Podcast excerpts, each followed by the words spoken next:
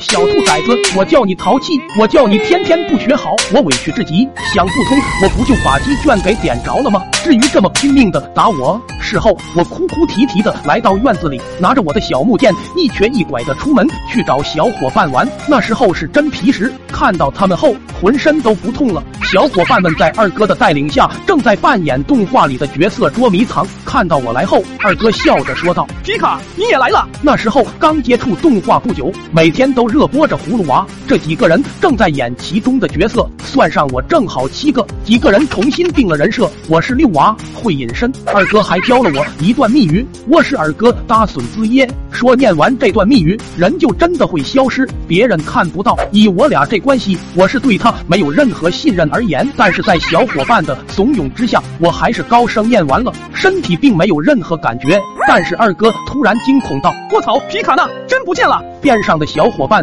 也都炸锅了。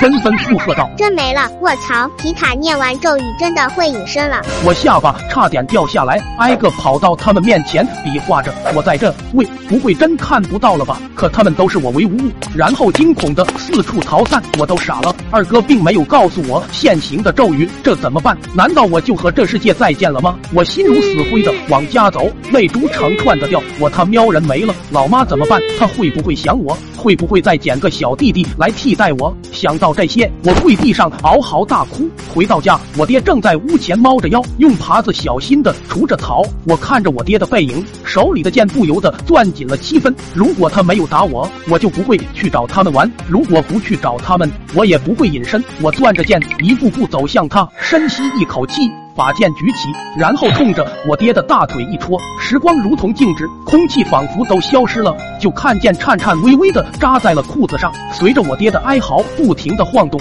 我不知所措的站在原地。虽说我知道我已经隐身了，但是心里多少有些慌乱。老爹愤怒的拔出木剑，他回头瞪了我一眼，我心凉了。我能感受到我爹刚才的目光是带着杀气的看着我，我慢慢的后退，然后扭头狂奔。我赶忙跑到了爷爷家。我我冲进了大门，我爹紧随其后。我看到我爷正从屋里出来，激动之余，我脚下一崴，直接扑倒在地上了。我爹也没料到我会摔倒，直接绊在了我身上，然后直接向前扑上了我爷。我爷根本来不及反应，就被我爹按倒在地。我爹趴在我爷身上，四目相对之下，我爹露出了一个自以为和善的笑容，结果让我爷一巴掌呼在了脑袋上。两个人赶忙起身，你他喵挺大的人了，着什么急？尿裤裆了是咋的？然后赶忙上前扶起了我，我身上都搓坏了，趴在我爷身上又一阵大哭。我爹想上前揍我，但又惧怕我爷，他站那支吾着说：“爸，这小兔崽子拿剑扎我，您别护着他，